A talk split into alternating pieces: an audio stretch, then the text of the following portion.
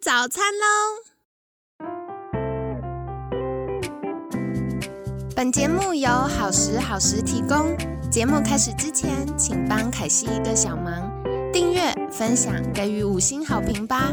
也不要忘了追踪好时好时粉砖和 IG。现在也提供 Mr. Box 的订阅式赞助，让我们一起好好吃饭，好好生活，迎接幸福吧！嗨，欢迎来到凯西陪你吃早餐，我是你的健康管理师凯西。今天呢，很开心邀请到凯西的好朋友安曼牙医诊所院长黄黄医师，宝贝牙的黄黄医师。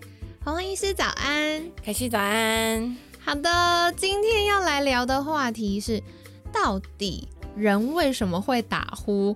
凯西刚要录音之前，还在跟黄黄医师聊天，我就说这真的是大灾问，感觉是很多科别要一起来协助的部分。那我们先来请教黄黄医师好了。好，其实先讲一下为什么会打呼。其实打呼就是一个声音嘛，就大家可以听到那个声音。所以其实这个声音怎么形成的，其实蛮简单的，就是说，如果呃这个我们在呼吸空气的时候，它遇到的阻力太大，那个阻力太大，通常来自于说，哎，你的。喉咙的附近的肌肉，比如说你的悬雍垂啊、你的软腭啊，就是比较松松垮垮、没有力气的时候，那空气要通过的时候，就会在在那个地方产生一个震动，所以你会就会听到那个打呼的声音。那通常其实对我们来说，更重要的事情是这个打呼的声音后后面代表的意义啊，就是说为什么呃，就是因为有有呼声，其实通常对我们来说相对是比较轻微的症状。哦，对，就是对于，但是对于病人来说，这是可能是你唯一会发现的事情了啦，对，因为通常。如果说它的这个软组织它是比较肥厚、比较肿胀、比较松松垮垮、没有力气，它去塞住你的呼吸道的时候，那空气还可以流过的时候，它就会造成打呼的声音。嗯，但是如果它是呃阻力真的大到你吸气的力量又又不够大的情况之下，它就会造成你的睡眠在睡眠过程当中你的呼吸终止。所以我才说，呃，打呼其实是相对的，呃，比较轻微的状况，因为更严重的时候，你可能就吸不到气了。对对，所以如果你听仔细听一下你身边枕边人的声音，或者是听听到你的爸爸妈妈的呼吸声，他的打呼的声音是有一搭没一搭，就是打就是打呼中间还会有停下来的时间。其实你仔仔细看，那个停下来的时候是他没有呼吸的时候。对，这个我有观察过，因为我家人就有。然后呢，我们一起睡觉的时候，我就会发现，哎，打呼本来很大声，然后睡一睡，哎，怎么突然没声音？然后翻过去看，我就会发现它会有很比较短的那种急的吸气，可是那个吸气是没有空气进出的。嗯，然后过一下，它才会。然后突然有空气进去，然后继续打呼，这样。对对对，所以对于我们来说，其实这种这种 pattern 就是这种形呃样态的打呼的状况，其实是更危险的。对，没错。就是你确实知道说，哎，他那时候是缺氧的，吸不到气的。对。那通常甚至可以，你可以去观察那个中间的描述。哦，如果是比较轻微的人，那个休息就是没有呼吸的声音会比较短暂。但是当你的秒数差到一定的程度，就长到一定的程度的时候，其实他身体就开始面临到他的健康危机。对，没错。这边凯西帮忙补充一下，像呃，我觉得早几年开始。大家会很多在教要做 CPR，为什么会教大众做 CPR？就是因为我们大脑缺氧超过四分钟就会有不可逆的脑损伤。那现在呢，大家一般睡眠呼吸中止症不会连续缺氧四分钟，可是你整个晚上睡眠，而且一年三百六十五天，我们每天睡觉的时候，它都在短短的缺氧，短短缺氧，这个累积起来，对大脑对整个身体来说都是很负担的。对，其实应该换个角度讲，就是其实因为你的身体啊，不会想不会，如果你是这样子的个体。你的身体一般来说不会让你死掉，对，所以你的大脑会轻轻的唤醒你，没错，对，所以其实他他你在打呼，呃，你在睡眠呼吸终止的情况之下，其实大脑是要让你醒过来，对，然后让你才把吸到下一口气的，对，所以你会看到是这样子的病人身上，他们的睡眠会变得非常的片段，对，就是他们很难睡到熟进到熟睡期，他可能就是一进到熟睡期，但是他吸不到气，他就会马上睡眠的深度就会上来，对，他就会马上变成浅眠。所以整个睡眠的过程就会变得非常的片段。我觉得这个片段的睡眠是造成脑损伤最大的原因啊，就是你的大脑根本就没有办法好好的休息。对，因为我们大脑每天呢，大家在思考啊、工作啊这些日常白天的生活，都是大脑要一直在工作的。那它什么时候会把它工作完的代谢废物要倒垃圾？就是要我们熟睡期的时候。可是像刚刚黄黄医师提到，就是如果我们正在吸不到空气，要缺氧，那身体觉得你在更熟睡，你肌肉会更放松，就会更堵住你的呼吸道，那这样不行啊，所以他就会像刚刚黄黄医师说，就是比较轻微的叫醒我们，那我们就会一直在前面，在浅眠的时候，大脑要到垃圾，身体要修复我们的免疫系统啊，然后或者是很多代谢废物的排除啊，都是在熟睡期。所以，如果熟睡期不够的话，它长期下来就会造成更多的负担。嗯，了解。对，所以其实这个就是为什么我们现在非会非常关注这个睡眠呼吸中止的这个议题，因为它其实比我觉得它是一个沉默杀手，就是它其实并没有那么直。让大家直觉知道说，哎，自己身体有什么样，不是不像其他的病啊、痛啊那么明显的告诉你。可是其实你的身体就处于一个慢性的睡眠不足、长期睡眠被剥夺的状态底下，所以很多人的身体会因为这样进入一个慢性的发炎。那你的高血压或者是糖尿病就有可能会因为这些问题而没有办法获得很好的控制。那医师没有办法，你他只有看到你没有好没有办法控制你的血压、血糖，所以开了更重的药给你。没错，对。那我觉得那个就是让你的身体进到一个恶性循环当中。对所以现在我觉得大家可以呃去好好的审视自己的身体健康。那我觉得站在预防医学的角度来看这件事情，就是你可以呃提早的做一些预防，然后让你的身体可以有一个呃更好的修复的能力，然后恢复它本来自然的自愈力。我觉得这才是最重要的。好的，太好了，很感谢黄黄医师跟我们聊到这个。不过接下来凯西要问下一个问题，就是刚刚我们听到很多这个打呼啊、睡眠呼吸中止症对身体的不良影响，但是嗯，牙医或者是说口腔。跟打呼还有睡眠呼吸中止症有什么关系呢？嗯嗯嗯，好，通常因为呃，我们上一集其实有有谈过这件事情，就是关于口呼吸的这件事情。对，那其实口呼吸是打呼的更前面一个 sign，就是说今天这个人他可能不一定有发出打呼的声音，可是他可能在那之前他就有口呼吸的习惯。嗯，那其实对于牙医师来说，就是我们现在就是很关注口呼吸的这个问题，因为它其实就会这样子的习惯，就会影响到你生活非常多的面相。那当你嘴巴习惯开开的时候，其实你就很容易发展成，呃，下巴比较后缩，脸比较，呃，就是下巴比较小，然后，呃，你的脖子比较短的这些比较短、比较肥胖的这些特征。那通常你。嘴巴开开的时候，我们上次也有提到，你的舌头就没有办法摆回到对的位置上。对，通常你的舌头肌力也会下降，所以这些都会慢慢的循序渐进的变成，呃，未来你打呼的原因，或甚或是你的睡眠呼吸终止发生的原因之一。哦，了解。好，所以大家一般想到的就是为什么会打呼呢？大家比较想到就是。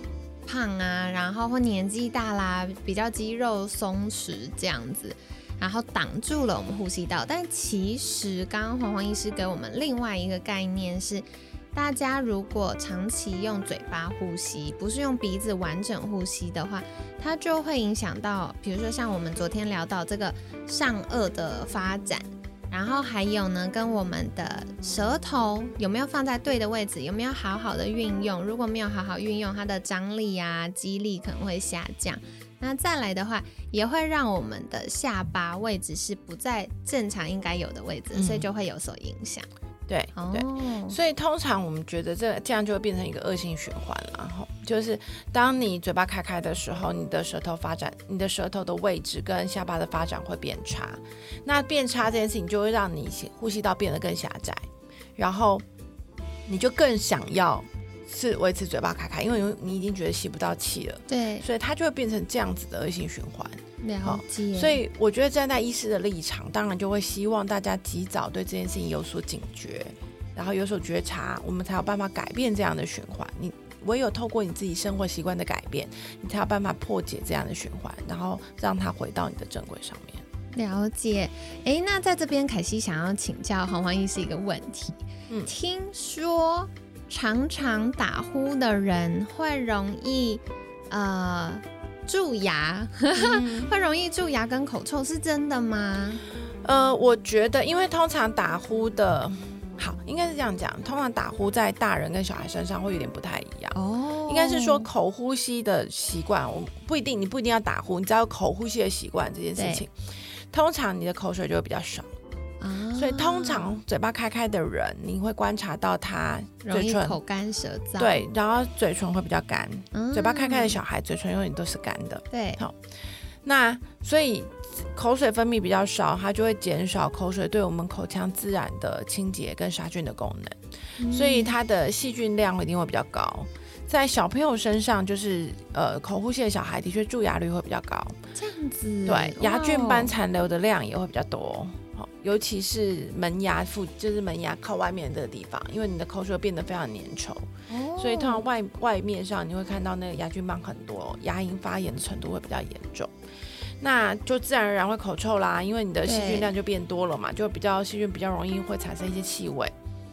那对于成人上面来说，因为成人坦白说蛀牙的菌种比较少，通常成人大概是牙周病的程度会比较严重。哇，还有这样的差异？对对对对对，就是呃导致细呃导致牙周病跟导致蛀牙的病菌种类不太一样了哈，所以如果要仔细区分的话。呃，在成人身上，这些口呼吸的人，他们的牙周病的情情况可能是会是比较严重的。哦，对，好有趣哦，没有想过还有这种不一样的地方，对不对？如果要准确的说啦，好，嗯，大概会有这样的差别，提供大家做参考喽。好的，那接下来想要再请教就是，那如果今天。嗯，我们发现，哎，有可能有口呼吸的影响啊，然后或者是对于这个打呼，然后对于身体的影响。那具体来说，如果是从牙科的角度，有什么是可以留意的呢？站在牙科的角度，可以怎么样可以？因为可能我自己睡，然后我自己一个人住，我不知道我有打呼。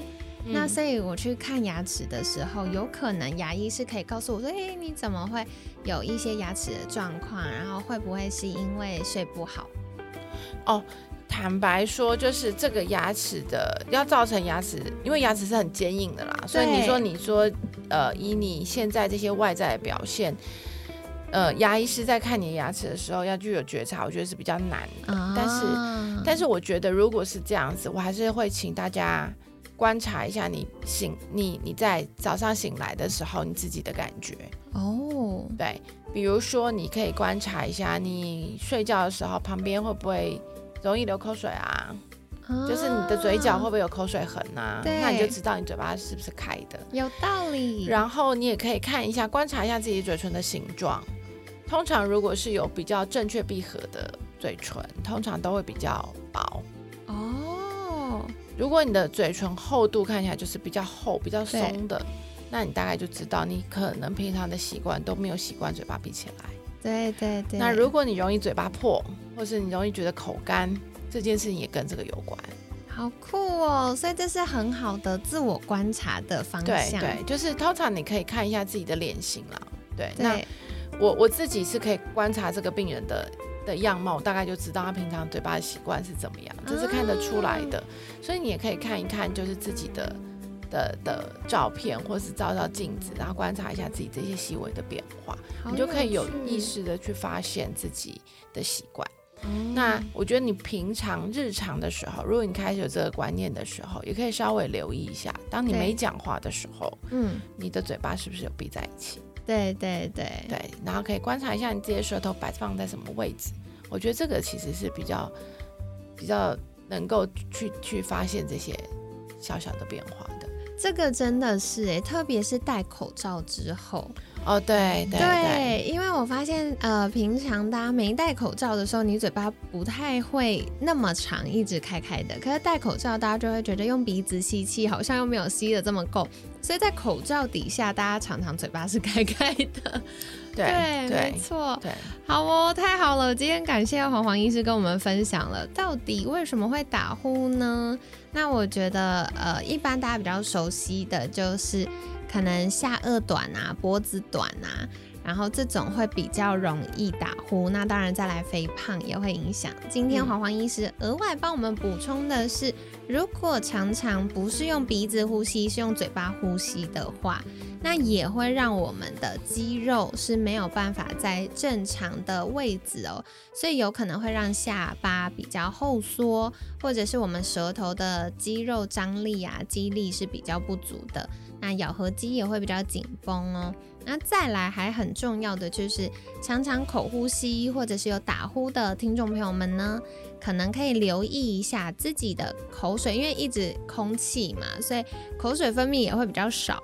那小朋友的话呢，比较容易观察到就是，哎，嘴唇容易干呐，那或者是呃门牙外侧的牙菌斑会比较多，容易蛀牙。那对大人来说呢，就是有可能比较容易牙周病，所以自己的观察方法就是，哎，第一个可以观察是不是睡觉起床的时候。都会嘴角有口水痕，我觉得趴着在办公室趴着睡觉特别容易，因为你趴着的时候手就会压到嘴角，所以有时候嘴巴开开起床就是一滩口水这样。嗯，好，所以大家可以留意一下哦。那再来还有我觉得很酷的是，刚刚黄黄医师跟我们分享到，哎，嘴唇厚度比较厚的啊，容易口干舌燥的啊，或者是容易嘴巴破的听众朋友们。哎，也可以再留意一下，或请家人帮忙留意，说不定我们也是比较容易嘴巴开开，或者是晚上睡觉会打呼的族群。那如果常常就是睡不好啊，或者是早上起床很疲累的话呢，也有可能哦，因为大脑呢，它觉得。如果我们缺氧的话，我就不能让你睡得那么熟，所以大脑就会轻轻唤醒我们，那我们就会常常一直在这个浅眠或者是睡眠被剥夺的状况，又会引起我们的慢性疲劳啊，身体慢性发炎呐。所以今天就跟大家介绍了。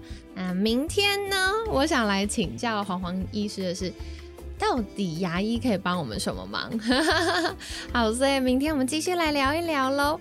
那在节目尾声一样，想邀请黄黄医师再次跟我们介绍。如果听众朋友们想要获得更多相关资讯，甚至哇，我发现我好像有打呼诶，那有牙医可以帮助我们去检查的话，可以怎么样找到黄黄医师呢？好，呃，我本身在经营的 Facebook 的粉砖叫做“黄黄医师宝贝牙”，那我也常常在上面写一些相关的微笑资讯。所以，如果大家对于这些问题有兴趣的话，可以追踪我的粉砖。那另外呢，我的看诊的地点在台北呢，是在安曼牙医诊所，大家也可以在上网搜寻相关的资讯哦。好的，所以一样，凯西会把相关链接放在我们节目资讯栏，那欢迎大家订阅跟追踪哦。那今天感谢安曼牙医诊所院长黄黄医师宝贝牙的黄黄医师精彩的分享，每天十分钟，健康好轻松。凯西陪你吃早餐，我们下次见，拜拜。